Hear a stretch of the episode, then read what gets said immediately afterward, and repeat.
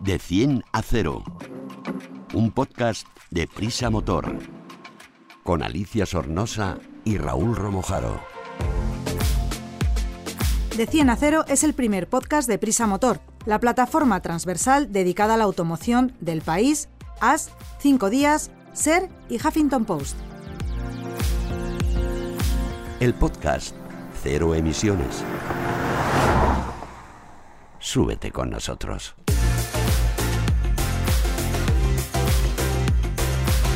Hoy está conmigo Raúl Romojaro, mi periodista de motor favorito, y vamos a intentar despejar dudas sobre un tema que nos tiene interesados a todos, que es la nueva ley de tráfico, que entrará en vigor el 21 de marzo, que no queda nada, está ya a la vuelta de la esquina. Las sanciones se han actualizado, recuperar los puntos será diferente. La polémica está servida, Raúl. Eh, ¿Con quién vienes acompañado hoy para contarnos todas estas cosas? Sí, la verdad es que hay bastantes cambios, Alicia, son significativos, algunos de ellos polémicos y complicados, con lo cual yo he pensado que hoy estuviera con nosotros una de las personas que yo personalmente creo que mejor conoce el tema de, tráfico, de la seguridad vial, lleva muchísimos años eh, defendiendo los intereses de los automovilistas desde la Asociación Automovilistas Europeos Asociados. Es María Arnaldo y yo creo que nadie mejor que él para que nos explique todos estos cambios.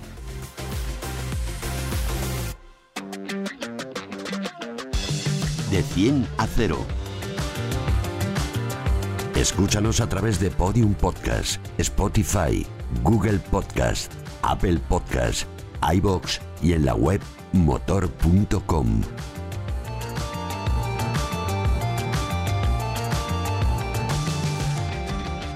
Yo creo que para empezar, eh, Mario, podríamos hablar del uso de los móviles, ¿no? que es algo que vemos día a día en las calles y ha habido un cambio significativo. Sí, eh, en general, eh, esta reforma de la ley de tráfico lo que eh, viene a incidir es en un endurecimiento de las sanciones y sobre todo de la pérdida de puntos respecto de aquellas conductas que son más peligrosas. Y una de ellas es el móvil, sin duda, y es evidente, es una evidencia que produce distracción y, desatención. ¿Y por qué nos multan? Bueno, pues nos multan hasta ahora por era, en cierta manera, ya no es por tener las manos ocupadas o, ocupadas, porque prueba de ello es que muchos, por ejemplo, personas que tienen una discapacidad, que les falta una mano, pueden conducir. El problema es de la desatención, la distracción que eso provoca. Y ya no solamente por mantener una conversación telefónica, sino especialmente por la manipulación al ah. mandar los mensajes. Por, por chatear, ¿eh? que no se puede ya chatear. Ese es el verdadero problema. Bueno, pues lo cierto es que el primer cambio que hay es que pasan de 3 a 6 puntos la pérdida de puntos y eh, aquí hay un una cuestión que va a ser polémica, muy polémica, que es eh, que también si estás, el agente dice que estás manipulando cuando a lo mejor estás tocando simplemente el móvil. El navegador. El navegador. Por ejemplo. Bueno, el móvil es algo que yo creo que debemos tener, pero ya no por el miedo a la multa, sino por nuestra propia seguridad. Yo creo que cuando nos montamos en el, en el vehículo debemos dejar aparcado el eh, móvil. Y hay una cuestión que yo pediría y que me gustaría que se hubiera utilizado más que el tema de las multas, eh, y es el que el propio móvil, eh, por defecto, cuando se nota que se pone en movimiento el vehículo, deje de funcionar. Como los navegadores de muchos coches, que no puedes meter la calle cuando estás en movimiento. Eso es. Tú fíjate que ahora mismo, por mm. ejemplo, el modo avión, que la gente ahora tienes que hacerlo expresamente, yo propondría que fuera lo contrario, es decir, que por defecto, en cuanto y el propio móvil lo, lo permite, ¿no? Por tanto, eh, hay una cuestión que es sancionadora de 3 a 6 puntos y cuidado porque ya no solamente es por mantener una conversación, sino también por estar tocando simplemente el móvil. ¿Y qué me dices de estos señores que van en la moto y se ponen el casco y el móvil apretado contra la cara? ¿También va a haber multas o no? Sí, bueno, también también va a haber multas. Lo que sí tiene que ser, y esto era algo que para los motoristas era muy polémico, porque algunos agentes le ponían, le formulaban denuncias, otros no, era la utilización de los cascos que llevan un incorporado, llevan eh, ya un, auricular incorporado. Esto se va no es lo mismo, porque estos eh, intercomunicadores llevan los cascos integrados en el casco. Claro, pero fíjate, estos hasta ahora se estaban formulando denuncias, era, era, muy, conflictivo. Bueno, pues a partir de ahora, si el casco está certificado, podrás utilizar utilizar, pero eso del mensajero que se mete el móvil con plancha puza, eso también tiene pérdida de puntos y está prohibido. Y otra cosa que a mí me tiene preocupada que, y que creo que hay mucha polémica, ¿verdad, Raúl? Que lo hemos estado hablando antes, que es la velocidad para adelantar en carretera o la distancia al rebasar ciclomotores y bicicletas. ¿Qué es lo que cambia de aquí? Porque antes teníamos 20 kilómetros hora en caso de que un señor fuera 83, pues poder adelantarle rápidamente y no estar en el lado contrario tanto tiempo, que también es peligroso. Sí. Pero ahora esto ha cambiado. Fíjate, separamos. Primera cuestión, eliminación de los 20 kilómetros por hora para realizar un adelantamiento. Mm. Esto se permitía en España no en todas las carreteras, sino solamente las carreteras convencionales, las que son de doble, doble sentido. Y ah, lo que eh, estaba establecido desde 1974, que fue cuando se estableció la primera limitación de velocidad en España. Bien, eso tenía una razón de ser y es basado en que la maniobra del adelantamiento es la más peligrosa que tiene la conducción y por tanto tiene que durar lo menos posible. Por eso se permitió para a- a- Acortar. acortar el tiempo de, esta, de esa maniobra el permitir rebasar en un 20 kilómetros. Bien, eso se ha eliminado y ahora ya en las carreteras convencionales que se permite circular a 90 kilómetros por hora ya no se va a poder rebasar esa, esa, esa eh, velocidad. Yo creo que es un error y permitirme un comentario personal ya fuera. eh, yo creo que es un error y sobre todo por una razón. Fijaros, eh, desde 1974 las carreteras españolas se han diseñado, construido y señalizado de acuerdo con, esta, con este margen de, de velocidad.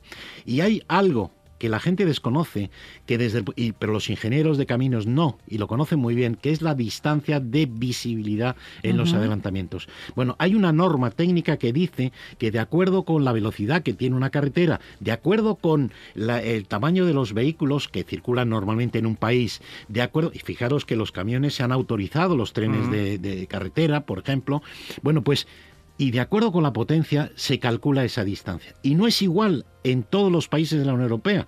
Bueno, pues ¿qué ocurre? Que de acuerdo con esa norma, durante cerca de 50 años, en España se han señalizado y tenemos tramos de carretera donde se permite la línea continua y la línea discontinua. ¿Qué ocurre? Que se ha alterado algo que era ese margen de error. Habrá que señalizar, porque si no, dos de cada tres tramos de carreteras que hoy donde hoy está permitido el adelantamiento, resulta que sería peligroso que con esta nueva norma. ¿Y qué ocurre? Que, vale, se ha cambiado, se ha quitado el margen, pero no va acompañado de la medida de señalización.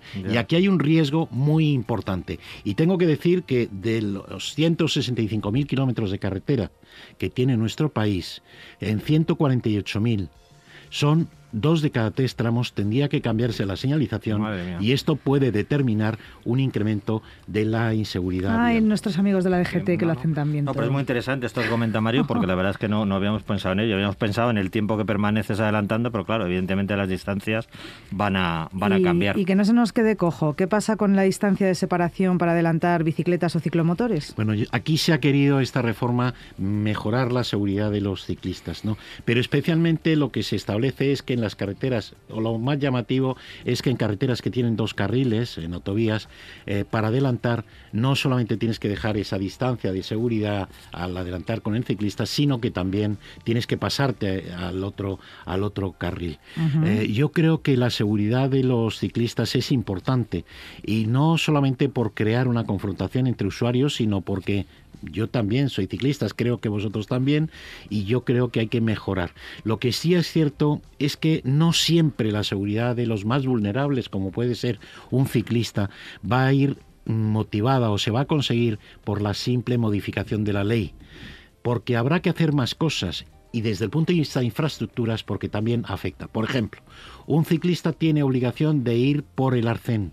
Pues muchos de los arcenes que hay en nuestras carreteras están impracticables, están llenos de cristales y por eso Como motorista lo Eh, sé. y, y por eso el ciclista no cumple con la obligación que tiene de ir en el arcén. Y por eso yo creo que hay que reforzar en este sentido la seguridad y los automovilistas.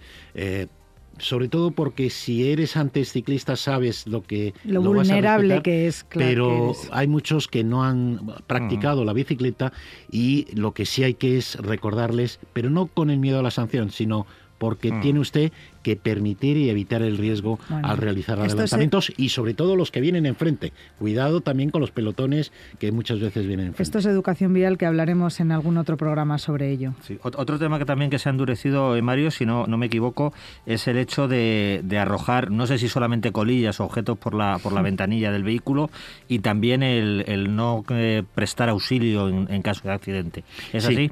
Sí, vamos a ver, hay, hay una serie de paquetes, por eso decía que eh, los más arriesgadas, no solamente es eso, sino también, por ejemplo, el cinturón de seguridad y elementos de protección que aumentan de 3 a 4 los puntos. eh, y en este sentido, yo creo que más que por el tema de arrojar las eh, colillas, lo que se trata Que es perdóname que Sí. yo que soy motorista, lo de que un señor lance la colilla y te caiga encima, menuda Peligrosísimo, broma. Peligrosísimo. Y fíjate que en esto... Aparte al- de una guarrería y que se puede provocar un incendio. Sí, sí. Y además una acotación. Una acotación también se ha hablado ahora que se quería introducir en la ley de sanidad una prohibición de fumar en los vehículos. Yo creo que más que las prohibiciones lo que hay que ir es el sentido común. Yo tengo razones, yo he sido fumador, eh, pero desde hace muchos años, afortunadamente lo dejé, y eh, yo tengo razones para dejar de fumar. Pero en cualquier caso, eh, yo creo que eh, en la conducción hay que tener la mantener la atención en la carretera y precisamente yo creo que es incompatible el, eh, fumar en la conducción porque quién no ha tenido pues un golpe de viento que te ha hecho perder el control de- Uh. del vehículo y en este sentido yo creo que sí que hay una serie de eh, elementos como es este que se han aumentado la pérdida de puntos no tanto las sanciones económicas, que la única en la reforma que se ha aprobado, la única que sí va a tener una mm, se va a notar bastante va a ser el que se han aumentado las multas en por circular, por entrar en las zonas de bajas emisiones, que van a ser y se califican como infracción grave a 200 euros, pero el resto, y esto sí es importante porque hasta ahora, por ejemplo, muchas de las ciudades están estableciendo, Madrid y Barcelona estaban estableciendo zonas de bajas emisiones, hasta ahora las multas pues eran de 45, de 90 euros, pasan a 200 euros, Madre mía. y en este sentido, pero estos son de las pocas cosas quizá que van a aumentar la cuantía. El resto son por pérdida de puntos, las más graves como las que habéis eh, enunciado. Sí, y, y ya que estamos en la ciudad, otro aspecto que yo creo que es que es significativo y que quizá no se conozca es que eh, tampoco está permitido algo que puede ser relativamente frecuente, que es, bueno, pues jóvenes o no tan jóvenes que salen de fiesta y ahora utilizan estos vehículos de, de movilidad, beben alcohol y se ponen al, al manillar de un patinete o de una bicicleta. Por la vía. Hay que, por la, por la, por la vía. Claro, hay, que, hay que dejar claro que esto ya es un vehículo y no se puede beber con al utilizarlo, ¿verdad? Sí, sí, se rigen los mismos, los vehículos de movilidad personal tienen, igual que una bicicleta, rigen las mismas normas de tráfico que para cualquier vehículo a motor. Y por tanto, no se puede ir en bicicleta o en, en patín eh, con, hablando por teléfono o superando las tasas de alcohol y drogas. Pero en el tema de alcohol y drogas sí hay una novedad importante y es que eh, eh, los conductores menores de edad de cualquier vehículo, ciclomotor, permiso de motos hasta 125, en fin, la tasa es cero.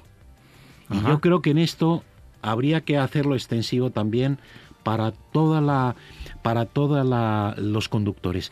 Y lo digo porque muchas veces el problema que tenemos, y por eso hay tantísimos procedimientos judiciales, nosotros en Automovilistas Europeos Asociados tenemos que llevar muchísimos casos, pero lo que vemos, el problema, no es que luego tengas que aplicar el, eh, el, Código Penal, que tiene pena de privación de, como mínimo un año, sino que el conductor cuando toma empieza a beber hay veces que no sabe calibrar si está superando las tasas de alcohol Claro. o no.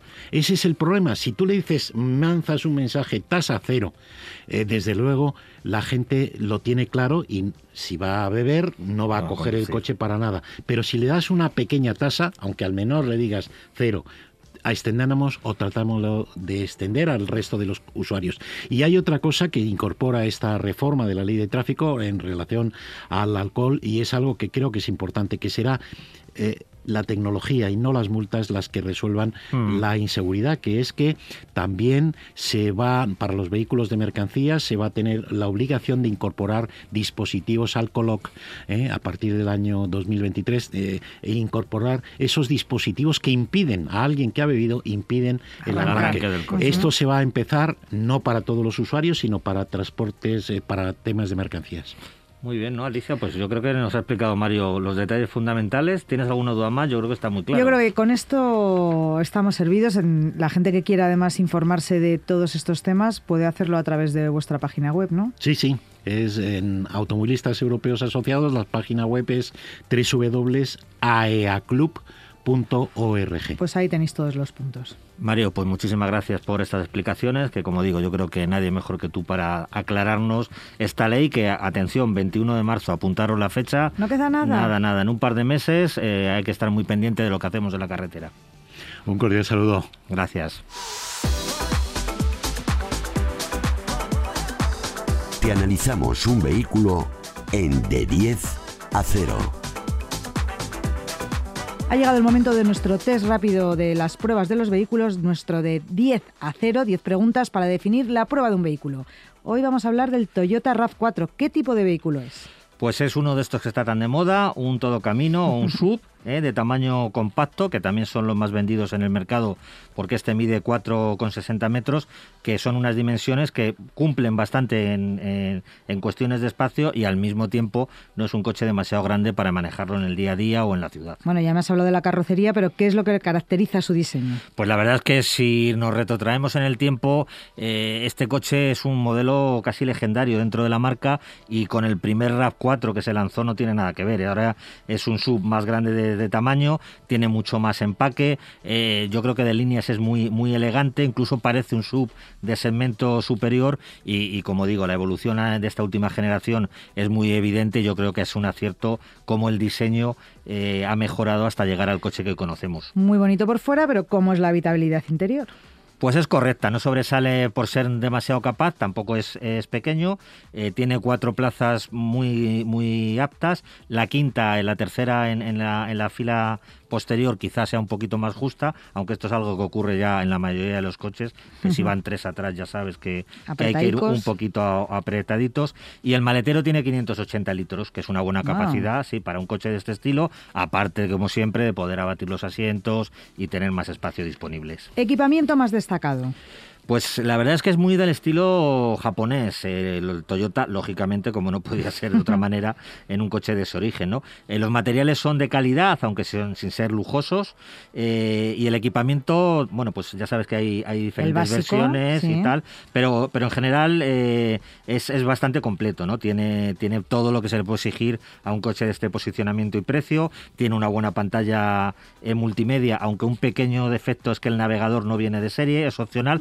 Aunque es verdad que cada vez la gente. Bueno, utiliza usamos más. el móvil. Usamos el móvil, Eso es. efectivamente. Lleva cargadores USB por el coche, tiene un cargador eh, inalámbrico para también para los smartphones y los asistentes de seguridad pues están en nivel del, del segmento. Tiene prácticamente todo lo que ahora mismo es habitual en este tipo de coches. ¿Qué motor lleva este RAV4? Pues como es habitual en, en Toyota, que apuesta mucho por la hibridación, es un motor de gasolina con apoyo eléctrico autorrecargable, quiero decir, la batería se va recargable, se va recargando, perdón, a, a medida que el coche, el coche circula. Es de, de 2,2 litros y tiene una potencia que es bastante reseñable de 218 caballos. No, no está nada mal. No está nada más. Hay, hay opción de, trac- de tracción total eh, y el cambio es automático, un cambio CVT. De, de una única marcha, que a mí quizás es de este tipo de cambios es lo que menos me convence de, de este coche. ¿Cuáles son sus prestaciones y consumos? Eh, bueno, la velocidad máxima, lógicamente, no la hemos probado circulando porque homologada es de 180, No, 180 que nos kilómetros. No, no, No, no, no. no se debe, no multan y, y es peligroso, pero vamos, el coche circula con toda solvencia en autovía, las velocidades legales, incluso cargado en ese sentido, con esos 218 caballos no hay problema. Y los consumos, la verdad es que la hibridación se deja sentir, sobre todo en ciudad, pero también en carretera eh, es- presta, presta ayuda. Y es bastante fácil tener unos promedios en torno o por debajo incluso de los 6 litros, que para un coche de este tamaño está bastante bien. Bueno, un coche de este tamaño, ¿cómo se comporta por carretera? Pues hay que tener en cuenta pues, eh, que es un coche alto, grande, eh, tiene reacciones nobles, pero ahí a la hora de trazar curvas, sobre todo en carreteras reviradas, pues hay que tener en cuenta, como ocurre siempre con los sub, un poco esas inercias ¿no? y esas, esas masas. No es un deportivo, es un coche familiar en el que prima la, la comodidad y así está tarada la, la suspensión. Y luego si eliges la, la opción 4x4, incluso la, la de tracción delantera, pues te permite pequeñas incursiones fuera del, fuera del asfalto, un camino sencillito, pues para tomarte eh, un pincho o una meriendita en un, en un lugar al que puedas acceder por una pista legal, pues puedes meterte con él sin demasiados problemas. ¿Cuánto cuesta el RAV4? Pues hay, hay diferentes versiones y la gama arranca en 34.500 euros, que para que nos hagamos una idea, es evidentemente es un dinero, pero está más o menos en la línea de los competidores del segmento. ¿Y para quién está indicado? ¿Quién se va a comprar este coche? Pues a mí me parece que es un automóvil muy, muy polivalente, ¿no? Que básicamente por, por, su tamaño y su capacidad, pues es muy apropiado para un uso familiar.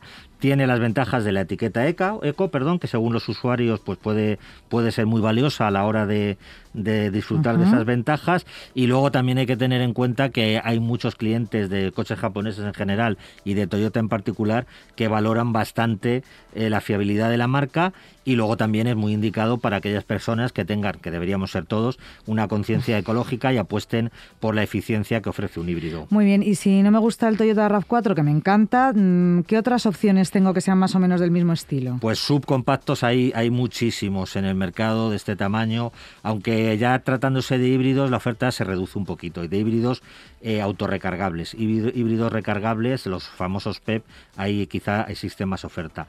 Yo destacaría quizá el Honda CRV, un coche que podríamos considerar como el primo, porque digamos que la base mecánica es, es la misma. De, y son japoneses. Y son japoneses. No, este segundo que te voy a decir, me refiero al, al, Lexus NX, que ya sabemos que Lexus y Toyota es un grupo automovilístico y comparten uh -huh. tecnología. Y por último, yo señalaría el Hyundai Tucson, que es un coche que está teniendo muchísima aceptación en el mercado español y que cumple también un poco con las características que hemos mencionado. Gracias Raúl por acompañarme una vez más en De 100 a 0, que ya desde hoy sabemos a lo que atenernos con la DGT y lo que nos espera si no cumplimos con todas las normas.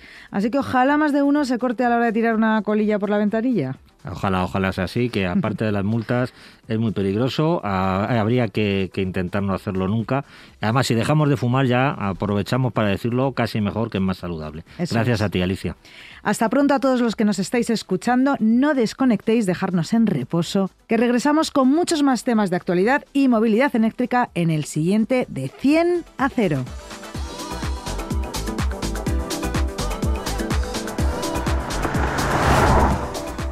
De 100 a 0, un podcast de Prisa Motor, con Alicia Sornosa y Raúl Romojaro.